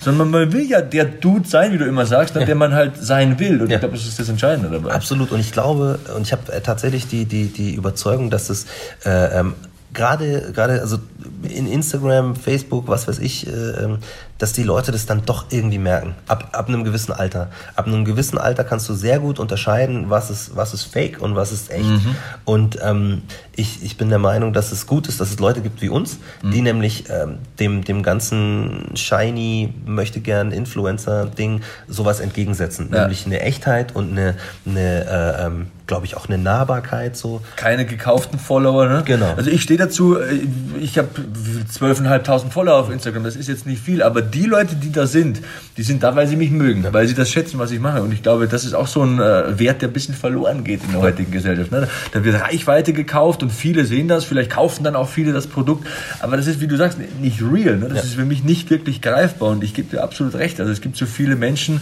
in der heutigen Zeit, ähm, ja, da ist das Ganze austauschbar geworden. Die sind nicht, da, da kann man keinen Anker setzen bei ja. denen und da ist nichts Echtes da. Ne? Ja, und das ist äh, leider funktioniert das halt sehr gut. So, äh, ich verstehe das auch. Wir müssen ja alle, so, weißt du, wir werden den Podcast auch auf Insta bewerben. Natürlich, so, wir werden da auch natürlich. Das, das nutzen, die Kanäle, aber ich glaube, der, der, der Unterschied ist der langfristige, dass, dass man, äh, ähm, dass man mit, mit Menschen, die echt sind, mitwachsen kann. Weil die Leute sich verändern und das ist, das ist irgendwie, glaube ich, egal ob musikalisch oder in deiner Karriere als Kommentator, wichtig und geil, weil es dir taugt. Mhm. Und die Leute merken, dass es dir taugt. Mhm. Und wenn es dir irgendwann nicht mehr taugt, dann merken die Leute das auch. Und wenn man es dann weitermacht, weißt du, das ist dann, das ist dann, das, das ist dann nicht mehr cool. Und wenn man, wenn es einem die ganze Zeit taugt, umso besser. So, und ich denke, ich denke, das ist halt da. Ähm, dass äh, der, der, der kurzzeitige Hype, den du hast mit gekauften Followern, mit gekauften Plays auf irgendwelchen Portalen, äh, ähm, mit, mit Kooperationen mit großen Marken, die dir viel äh, Geld geben für deine Postings, das ist super gut, ähm, wenn man dieses Leben leben möchte und so ein Mensch sein möchte. So. Äh, ich möchte das nicht und ich bin total cool und happy und froh, in der Welt, in der ich lebe. Du arbeitest auch als äh, Moderator ja. für verschiedene Radiosender. Ja. Was machst du da? Ich äh, moderiere zum Beispiel auf Bayern 2 die Radioreisen. Das mhm. ist ein äh, super nettes Reisemagazin, wo wir immer wieder Reisegeschichten aus unterschiedlichen Ländern äh, erzählen. Und äh, ich, ich versuche so ein bisschen äh, von Beitrag zu Beitrag die Überleitungen zu finden und mhm. ähm, äh, gebe meistens auch noch so ein paar Zusatzinformationen zu den Ländern oder zu den Stationen, die wir bereisen. Das mache ich als Springer zusammen mit der Bärbel Wossack. und dann bin ich auf Bayern 3 da bin ich die Vertretung für den Matuschke am mhm. Abend. Da moderiere ich quasi so eine Musikshow äh, wo, wo wir neue Musik spielen und aber Bayern 3 taugliche Musik. Was, äh, das hast du schön gesagt. äh, und dann habe ich die, die dritte Sendung, die ich habe, die ist bei, bei Puls. Ähm, das ist der Jugendsender vom, vom Bayerischen Rundfunk. Und da habe ich eine eigene Sendung. Da kann ich quasi machen, was ich will. Das ist cool. Da bin ich auch richtig dankbar, dass die mir da so freie, freie Hand lassen. Und äh, da, da, das heißt, die, die Sendung heißt ein bisschen mehr als Rap. Mhm. Und äh, da, da gehe ich tatsächlich genremäßig von, von Jazz über Hip-Hop zu Soul, manchmal Metal äh, und, und erzähle sehr viel das dazu. Das ist so ein Glück, wenn man sowas hat. Das ist der Podcast. Diese Rolle nimmt bei mir der Podcast ein, weil klar, ich kommentiere Wrestling und Kampfsport und Wipeout und so, aber etwas zu machen, wo man selbst das Konzept in der Hand hat, mhm. wo man entscheidet, Egal, vielleicht gefällt es ein paar nicht, aber das klatsche ich heute rein. Ja. Darüber will ich heute sprechen. Ja. Das ist so was Schönes. Ja. Und das ist auch wieder so eine, so eine coole Community, die, die da entsteht. Das werden nie Millionen von Follower werden, aber die, die das Ding hören, die verstehen, was für eine Message du da loswerden willst, die bleiben ewig. Ja, voll. Das Gefühl habe ich auch. Und mit denen wachsen wir dann auch zusammen. Ganz genau, ganz genau. Jetzt haben wir über viel gesprochen. Also ähm, den Rapper haben wir abgehandelt, ja. wir haben den Moderator, wir haben äh, den äh, Sportler natürlich. Mhm. Da fehlt der Familienmensch. Ja. Und äh, zufällig hat mir ein Mäuschen geflüstert, dass du Vater wirst. Ja. Wie sehr ist die Vorfreude? Wie groß ist die Vorfreude? Äh, also es ist, es ist total krass, weil, weil die Vorfreude, die, die wechselt sich ab mit, also unbändige Vorfreude, im Wechselspiel mit unglaublicher Angst. so, und das, äh, ähm, also im Anfang Juni äh, wird ein, ein, ein, kleines Mädchen bei uns einziehen mhm. und ich habe ich habe ein Kinderbett gebaut und ich habe über die ganze über die ganze Phase der Schwangerschaft so mich immer gefragt, so, ja, boah, wie wird das sein, wenn man Vater ist und so. Und den ersten, den ersten Glimpse von diesem, was werde ich für ein Vater sein, hatte ich, als ich dieses Kinderbettchen aufgebaut habe, weil ich mich aufgeregt habe über die Qualität und habe gesagt, diese wird sich gescheit ausgefräst, diese muss man alles nachfräsen und so, wie, wie so ich mir gedacht habe, oh Gott, bin ich so ein Dude. Es war aber dann ganz lustig, meine Frau und ich haben dann herzlich gelacht und äh, ähm, also ich, ich freue mich wahnsinnig und ich gleichzeitig, du bist ja Vater. Ja, ich habe auch zwei Mädchen, ne? Ja, und ich, ich äh, ähm, alle sagen, dass, dass, das, dass man es sich nicht vorstellen kann, wie es dann ist, wenn es da ist. Sagen wir so, es ist ja furchtbar anstrengend. Mhm. Es ist so, ja, dass man manchmal und oft nicht durchschläft und mhm. weit davon entfernt ist, durchzuschlafen. Ähm, aber es hat so viele positive, positive Seiten, diese zwei kleinen Mädels, wenn die um die Ecke kommen morgens, also unsere Kleine ist heute um halb sechs aufgewacht und Papa, klopft dir so auf die Wacke, Papa, aufwachen. Ja, du bist müde und ja, du würdest gerne länger schlafen, aber es ist auf der anderen Seite so ein Glück. Du, mhm. du hältst so ein Glück in den Händen, das bereichert dich so dermaßen. Du weißt dann noch mehr, Menschen wie du wissen, wofür sie leben und wieso sie leben und mhm. was sie erreichen wollen. Du weißt es dann noch mehr irgendwie. Und ja, das klingt vielleicht alles abgedroschen, aber freu dich einfach. Mhm es werden Momente sein, die werden krank, äh, die werden aufwachen in der Nacht und du wirst auch mal genervt sein, aber die positiven Seiten überwiegen so dermaßen und du lässt einen Menschen in dein Leben, der das Ganze sehr, sehr stark erhellen wird. Sagen wir es mal so. Das Gefühl habe ich auch. Also ich habe das Gefühl, dass ich, ich hatte nämlich immer gedacht, ich habe ja schon einen Sinn im Leben. Ich bin ja nicht jetzt so, dass ich irgendwie durchs Leben laufe und, und, und mich äh, treiben lasse und, und irgendwas mache, sondern ich habe ja eine, eine, einen Weg, den ich gehen will. So. Ähm, und dachte so, dass das bei mir dann nicht so sinnstiftend ist, aber merke jetzt schon, was das, was das alles gemacht hat, auch in der Beziehung zu meiner Frau. Wir, wir agieren viel mehr jetzt schon als, als Team tatsächlich mhm. ähm, und, und haben beide da, äh, glaube ich, eine, eine ganz gute Basis, um uns da noch zu verbessern, auch so strukturell, dass man organisatorisch müssen wir auf jeden Fall, äh, nee, nicht wir, organisatorisch muss ich auf jeden Fall noch, noch ein bisschen Aufbauarbeit leisten. So. Äh, und, ähm, aber da, da ich glaube da an uns drei dann. Bin gespannt, wie ist, denn, wie ist, wie ist die Hündin? Ich habe eine Hündin, die Biggie. Also super lieber äh, Hund. Ja, die, eine, eine Bulldogge und die, die checkt's auch. Also die ist gerade so mit dem, mit dem Bauch am Interagieren und mhm. mit meiner Frau und ist so ganz, ja, fast schon so Mutterinstinkte. Das Rudel wird halt jetzt eine andere Dynamik genau, bekommen. Genau, genau. Ne? Das merkt der Hund. Und das wird, das wird auch interessant, weil wir auch ein paar, äh, ein paar ähm, Infos uns eingeholt haben, wie es am besten ist, das Kind einzuführen ins Rudel eben und in die Familie. Und da kam ein ganz guter Tipp, glaube ich, dass man zum Beispiel äh, ähm, den, den Hund in der Zeit, wo man im Krankenhaus ist, ist ja der Hund äh, bei Bekannten. Mhm.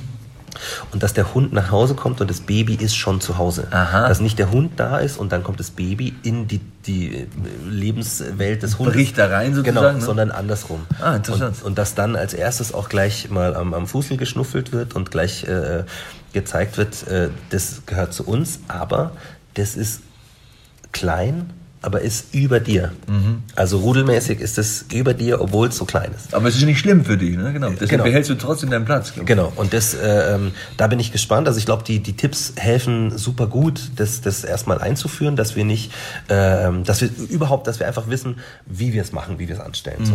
Und dann den Rest wird die Geschichte zeigen. Also eines kann ich dir noch sagen, und zwar ähm, aus eigener Erfahrung, ich habe meine Frau immer respektiert und ähm, super wichtig immer für mich. Also mich immer unterstützt. Ich habe schon mal erzählt hier, glaube ich, im Podcast, ich habe meine Frau kennengelernt, da hatte ich so 50 Euro auf dem Konto. Mhm. Also die mochte mich auch, bevor ich äh, im Leben stand und als ich noch ein richtiger Trottel mhm. war, so Anfang 20. So. Aber der Respekt, den du danach für deine Frau haben wirst, der wird sich erhöhen, das kann ich dir sagen. Also ich habe meine Frau jetzt so, im Amerikanischen gibt es dieses Sprichwort, to put someone on a pedestal. Ja, also ja, ja. Die steht so auf einem Podest, Podest bei mir und da kommt auch keiner hin. Mhm. Was meine Frau entscheidet, ist entschieden mhm. und meine Frau unterstützt sich bedingungslos und jetzt noch bedingungsloser. Mhm. Also das war das, was sich am meisten bei mir geändert hat. Aber äh, wie gesagt, äh, hab Vorfreude, schlaf dich noch gut aus. Es ja. sind noch vier Wochen ja. hin. Das sagen alle. Das sagen alle. Ich schaff's nicht. Ich schaff's nicht. Ich denke mir die ganze Zeit so, Gott, warum gehst du spät ins Bett? Oh Gott, warum stehst du so auf? Okay, dann, dann bleib noch auf, denn äh, es wird auch so sein, dass ähm, die neue Folge Game of Thrones dreimal unterbrochen wird, weil jemand anfängt zu weinen, weil okay. er Zähne bekommt oder so. Also ja, wird alles passieren. Aber hey, du wirst das hinbekommen. Wir haben auf alle Fälle ein cooles Interview hinbekommen. Mich hat's wahnsinnig gefreut, dass du dir Zeit genommen hast. Wir haben viele Facetten von dir beleuchtet. Ich glaube, wir könnten eigentlich noch mehr machen. Also irgendwann musst du mal wiederkommen, das müssen wir versprechen. Geil. Ich fand es ganz, ganz toll. Ja, cool. Dann äh, machen wir das mal wieder und äh, reden über neue Projekte. Genau, das ist das letzte Stichwort. Mhm. Deine aktuellen Projekte. Wo findet man dich auf Social Media? Was greifst du an? Was kann man kaufen von dir? Wo kann man dich mhm. unterstützen? Jetzt ist die Bühne. Wunderbar. Ähm, also ich habe mein Buch, Ein Neger darf nicht neben mir äh, sitzen, ist äh, überall erhältlich in allen Buchhändlern. Ihr könnt es auch bei mir im Shop kaufen. Mhm. Ähm, das ist äh, unterstützt jetzt noch durch im, im Mai erschienene neue Single Was bin ich für dich? Die ist sehr nah am Buch angelehnt, ähm, weil es genau darum geht, eben, wie werde ich gesehen von außen und was verbirgt sich hinter dem, hinter dem ersten Eindruck. Es ist ein sehr schöner Song geworden, den gibt es auch überall zum, zum Streamen. Ähm, das heißt, wenn der, wenn der Podcast quasi raus ist, ist er schon überall äh, draußen erhältlich. Im Oktober geht's äh, für mich auf, auf Tour nochmal zusammen mit Sammy Deluxe und David P. Wir machen eine reine improvisierte Freestyle-Tour. Das ist das dritte Mal, dass wir das machen. Alle anderen waren ausverkauft. Also wenn ihr Bock habt, das zu sehen, macht es jetzt, äh, dass ihr euch die Karten sichert, weil die sind sehr, sehr schnell weg. Ähm, Nürnberg sind wir auf jeden Fall im Oktober, äh, was hier so in Bayern in der Nähe ist. Und äh, in Hannover sind wir auch. Äh, die anderen Städte weiß ich tatsächlich jetzt gerade nicht. Hm. Kann man alles googeln. Kann man auf jeden Fall googeln. Also die Tour ist auf jeden Fall äh, sehr, sehr cool und wichtig für mich. Und ich bin jetzt im Sommer noch in äh, München unterwegs. Am 20. Juli spiele ich auf dem Oben Ohne Festival, auf dem Open Air. Du hast aber was an, oder? Äh, ich, äh, vielleicht bin ich auch oben ohne.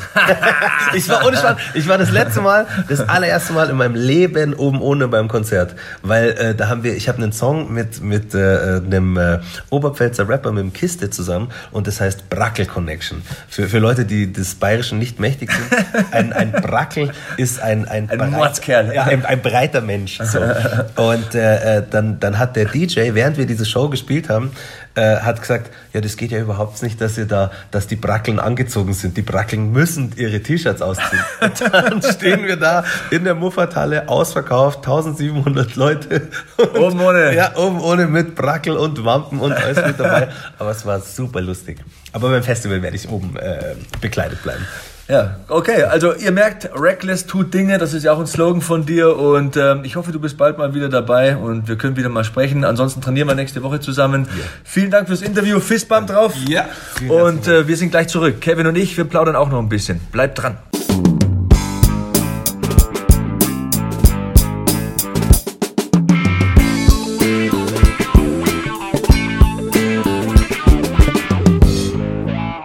Zurück im Beat Yesterday Podcast und ja, Sebastian, was kann ich sagen? Vielen Dank für dieses Interview mit David, Roger, wie man auch immer ihn nennen will. Ich nenne ihn David, ne? Für dich ist er ja auch David. Ganz genau. Ähm, und das war schon, ich finde das Thema Rassismus und gerade wie der Sport auch helfen kann, dieses Thema im Alltag auch ähm, ja, anzugehen und ähm, bekämpfen werden. Ich weiß nicht, ob, ob man das wirklich kann und ob man das wirklich muss wirklich bekämpfen, sondern darüber stehen. miteinander Br drüber Brücken bauen, ganz Brücken genau. Bauen, Verbindungen ganz genau. herstellen. Ja. Und was mir aufgefallen ist, und das, das äh, wird David ja sicherlich auch hören jetzt, ich finde es toll, wie nahbar er wirkt. Ähm, man hat es ganz oft, dass wenn, wenn gerade prominentere Menschen darüber sprechen, sie dann doch ein Stück weit eine Mauer aufbauen. Und was mir bei ihm aufgefallen ist, was ich wirklich gespürt habe während des Interviews mit ihm, ist, wie nahbar das Ganze rüberkommt, wie du mit ihm redest. Ähm, natürlich kommt es euch dazu gut, dass ihr euch schon kennt, also dass da ein gewisses Grundvertrauen da ist. Aber wenn man das Buch zum Beispiel so ein bisschen quer gelesen hat oder auch seine, seine Biografie kennt, ähm, hat viel gesehen, hat viel erlebt, musste viel erleben und ähm, ich, ich finde es einfach toll, dass er trotzdem so äh, positiv darüber redet und so, glaube ich, dafür sorgen kann, dass wenn die Leute richtig gut zuhören, dass diese Brücken gebaut werden können. Und deswegen ist es, glaube ich, würde ich ganz ehrlich sagen, eines der beeindruckendsten Interviews, die wir hier im Yesterday Podcast bislang hatten.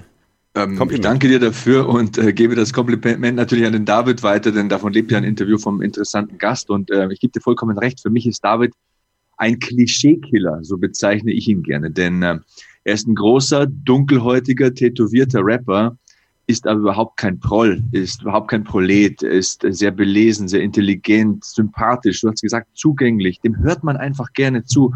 Und ähm, ist für mich eine Galionsfigur. Ähm, nennen wir es, wie wir es wollen, Kampf gegen den Rassismus oder Aktion gegen den Rassismus, das ist eine absolute Galionsfigur und für mich viel zu unbekannt für das, was er bietet vom Geistigen her und von seinem ja, intellektuellen Wert und von seiner ganzen Message und Lebensgeschichte. Wenn man heutzutage sieht, ähm, welche Leute mit viel weniger intellektuellem Potenzial so viel mehr erreichen, so viel mehr Follower haben, so viel mehr Publikum bekommen, dann äh, stimmt mich das fast auch ein bisschen nachdenklich, muss ich sagen. Ja, ist richtig. Also es, äh, man, man kommt ins Nachdenken, auch, auch nach diesem Interview erneut. Also ich habe es jetzt zum zweiten Mal gehört und ähm, ja, es ist, es ist verrückt. Ich finde es aber gut, dass der Sport dafür da sein kann, diese Sachen anzugehen, diese Brücken zu bauen, dass wir, weil das finde ich ja das Schöne, Sport kennt ja keine Nationalität. Ne? Sport kennt keine Religion. So. Und das finde ich. Keine halt Politik so, und so weiter. Keine Politik. Also wenn ich auf dem Fußballplatz stehe, beim Unisport zum Beispiel hier in Bonn, und dann, dann sind da Menschen aus dem arabischen Raum dabei, dann sind Menschen aus Italien dabei, dann sind, aber das interessiert ja keinen. Wir müssen ja nicht miteinander reden, theoretisch. Der Fußball verbindet uns. Ne? Oder wenn wir miteinander reden, dann versteht man selbst die Sprache des anderen, ohne die Sprache zu verstehen, weil man weiß, ne, hier geht's um, um das Spiel. Und dann gibt man sich die Hand und dann trinkt man vielleicht ein, ein Bierchen zusammen danach oder sonst was. Und, Ganz genau. Kommt gar nicht erst auf die Idee, irgendwelche Gedanken zu haben, die total verwerflich sind und die auch unnötig sind, weil das kostet wieder unglaublich viel Energie. Also die Energie, die die Leute da reinstecken, fremdenfeindlich zu sein, sollten die Leute mal da reinstecken, sich einen Job zu suchen oder ähm, aus ihrem Leben was zu machen, die Unzufriedenheit zu lösen. Ein Stück zu weit, reflektieren weil, einfach mal. Genau. Ähm, wieso ist das so wichtig für mich, dass der eine andere Hautfarbe hat? Und äh, da gebe ich dir wieder vollkommen recht. Das ist im Jiu-Jitsu auch so ein einzigartiges Ding. Du bist auf der Matte. Egal, ob äh, jemand dunkelhäutig ist oder ja, keine Ahnung, kaukasisch wie ich oder, oder, oder, egal. Es ist vollkommen wurscht, wo jemand herkommt. Man gibt sich die Hand und der Kampfsport ist die, Sprache, die wir miteinander sprechen. Wir respektieren uns und der mit dem ähm, höheren Gürtel, mit dem höheren Rang, der passt auf den mit dem niedrigen Gürtel und äh, den wenigeren Kenntnissen auf und ähm, ist nicht zu grob zu ihm und äh, gibt ihm die Möglichkeit abzuklopfen, wenn er in einem Hebel gefangen ist. Bei uns ist noch nie so eine Verletzung passiert, weil irgendjemand da, äh, keine Ahnung, seine Macht demonstrieren wollte oder, oder da den Macker raushängen lassen wollte. Da muss ich auch sagen, äh, großes Kompliment an den Hans, unseren ähm, Coach. Also der schafft eine Atmosphäre bei uns. Also ich kann wirklich jedem, der in München wohnt und Kampfsport machen möchte, gerne nur die Tür mal aufmachen. Schreibt mich auf Twitter oder Instagram an, wenn ihr mal Jiu-Jitsu ausprobieren wollt. Ähm, ich vereinbare euch ein äh, kostenloses Probetraining, denn ich habe es selten erlebt, dass in einer Sportart so ein Environment, so eine, so eine, so eine Aura ähm, herrscht und vorherrscht. Ne? Also ähm, es ist wirklich schwer zu beschreiben und, und David ist ja das beste Beispiel. Der ist bei uns so eine Führungsperson in der Umkleide. Der ist so jemand, der ist von allen respektiert. Jeder mag den, jeder holt sich Tipps von ihm und ähm, ich weiß das sehr zu schätzen. Ich sehe mich da als sehr glücklichen Menschen. Ich habe zu Hause eine tolle Familie, eine tolle Frau, tolle Kinder. Aber wenn ich ins Training gehe abends, das ist dann meine Familie. Der Hans, unser Trainer, das ist so eine Vaterfigur für mich. Ich schaue mir von dem Dinge ab. Wenn er redet, dann halte ich meinen Mund und höre zu. Und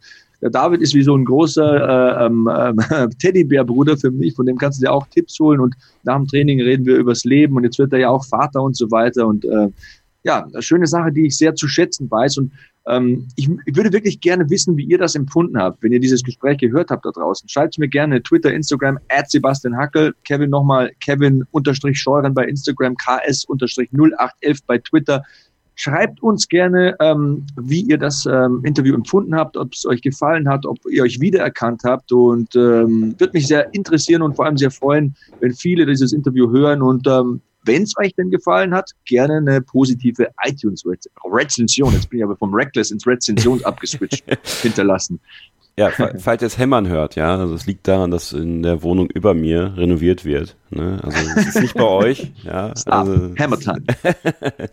ähm, ja, äh, Sebastian, nochmal vielen Dank und ähm, ja, der, der Gast für nächsten Monat wird da große Fußstapfen füllen müssen. Also ganz ehrlich, das war schon ja, das, das Interview ging tief und äh, ich hoffe, euch hat's gefallen, mir hat's gefallen und ähm, ja, wir sollten das im Fokus lassen, aber trotzdem noch mal über was anderes sprechen, Sebastian, bevor wir, bevor wir das Ganze hier zumachen für heute. Ähm, die sportliche Saison fängt ja wieder an, kann man nicht anders sagen. Es ist Anfang Mai jetzt, wenn wir das aufnehmen und ähm, die Sonne kommt raus, das Wetter wird besser, man kommt wieder mehr, mehr vor die Tür, es macht wieder mehr Spaß draußen zu sein, wenn es nicht so usselig regnet oder es irgendwie nass kalt ist und dann ist es doch eigentlich mal wieder Zeit und ihr kennt das ja auch hier aus dem Beat Yesterday Podcast aus den letzten beiden Jahren für eine ordentliche Challenge, oder? Ja, ich würde schon sagen. Und ich bin momentan ein bisschen am Überlegen, denn ich strukturiere, strukturiere ja mein, eigene, mein eigenes ähm, sportliches Dasein ein bisschen um, wie gesagt, da ich jetzt mehr Kampfsport mache. Aber ich habe auch gesehen auf BeatYesterday.org, die Rocket Beans machen wieder faul, wird fit. Da wird wieder ein Couch Potato zum äh, supergeilen Dinosaurier umtransformiert von ähm, Gino. Also ha, Gino macht einen Dino, das wäre ein cooler Slogan, den müssen wir auch mal einladen, übrigens den äh, Gino. Und ich habe eine Frage an euch, macht, macht doch mal Vorschläge, eine Anregung besser gesagt, macht doch mal Vorschläge. Packen wir wieder was an, also ihr da draußen, ihr, unsere Hörer und wir, der Kevin und ich, diese Beat Yesterday Community, die es jetzt seit über zwei Jahren schon gibt. Und ähm, ich habe mir gedacht, wir sind ja der Garmin Beat Yesterday Podcast.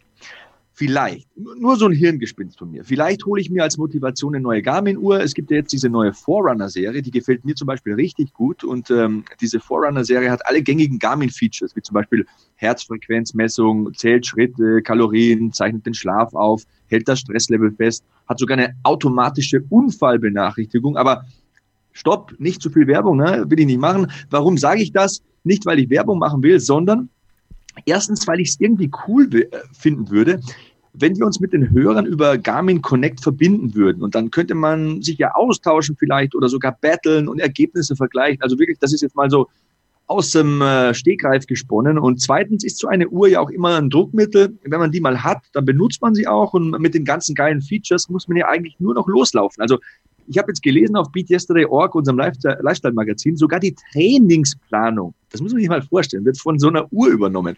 Also diese neue Forerunner-Serie, auf die ich es ein bisschen abgesehen habe, ähm, die hat diesen neuen Garmin-Coach mit drin. Und äh, jetzt halt dich fest, Kevin, da kannst du dir ähm, Trainingspläne erstellen lassen für 15, 20 Kilometer. Du kannst sogar auswählen, jetzt pass mal auf, ob du dich von einem Mann oder von einer Frau coachen lassen willst. Also okay. es, es, gibt keine Ausreden mehr in der heutigen Zeit, äh, keinen Sport zu machen. Wir haben es ja eingangs mal gesagt, früher war alles besser, das hört man ja so oft. Aber Leute, die Technik, das Internet, wir sind alle miteinander verbunden. Äh, wir leben in so einer wunderbaren Zeit. Es gibt keinen Krieg und äh, keine lebensbedrohlichen Situationen. Wir können uns auf den Sport konzentrieren und die ganzen geilen Sachen, die es da draußen gibt.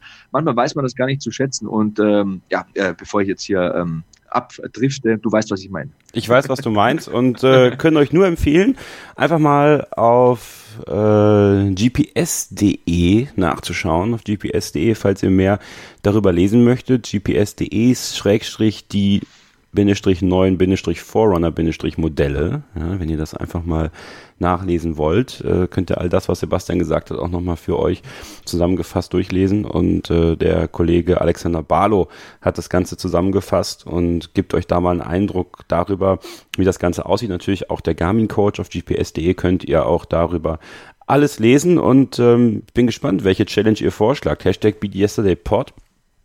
Und ähm, ja, wir werden das natürlich dann umsetzen, würde ich sagen, Sebastian. Genauso wie ihr natürlich auch. Und dann könnt ihr natürlich, wie in den letzten Jahren auch, eure Momente, eure Fortschritte mit uns teilen. Mit Sebastian habt ihr sie ja immer ordentlich geteilt. Das finde ich ganz cool. Das gibt mir dann auch immer so einen Eindruck darüber, was passiert. Und äh, ja, ich, ich hoffe, das wird äh, was Cooles geben. Ähm, und ich freue mich drauf. Ich, ich freue mich sowieso drauf, dass wir irgendwie da so eine kleine Community sind und miteinander kommunizieren und uns gegenseitig anfeuern, uns gegenseitig motivieren und äh, unterstützen auch. Und ich glaube, davon lebt auch dieser Podcast, davon lebt die ganze Geschichte, diese ganze Beat Yesterday Community, äh, sei es jetzt über die Rocket Beans, sei es über Gino, sei es über uns, sei es über das Magazin beatyesterday.org, Sebastian. Ich glaube, darüber lebt man einfach generell, denn die Motivation, die man aus einer Gruppe bekommt, die bringt noch mehr Schwung, als wenn man jetzt wirklich alleine drauf loskommen muss. Und deswegen hoffe ich ja, dass wir die Hörer Monat für Monat hier mitnehmen auf unsere Reise, aber gleichzeitig auch dafür sorgen, dass sie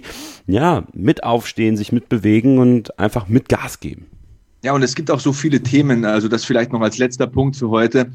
Auf BeatYesterday.org habe ich zum Beispiel auch was gelesen über Footballer-Fitness. Du weißt ja, wir hatten zum Beispiel Icke und Volker Schenk und auch den Coach Patrick Isume Gewinner des Deutschen Fernsehpreises, alle drei, ne, äh, zu Gast hier im Podcast. Und da gab es einen Artikel über Footballer-Fitness eben. Der hieß Die Wagenheber von äh, einem Kollegen namens Hannes Hilbrecht. Ich kenne ihn nicht persönlich, aber großes, großes Kompliment ähm, zu diesem Artikel.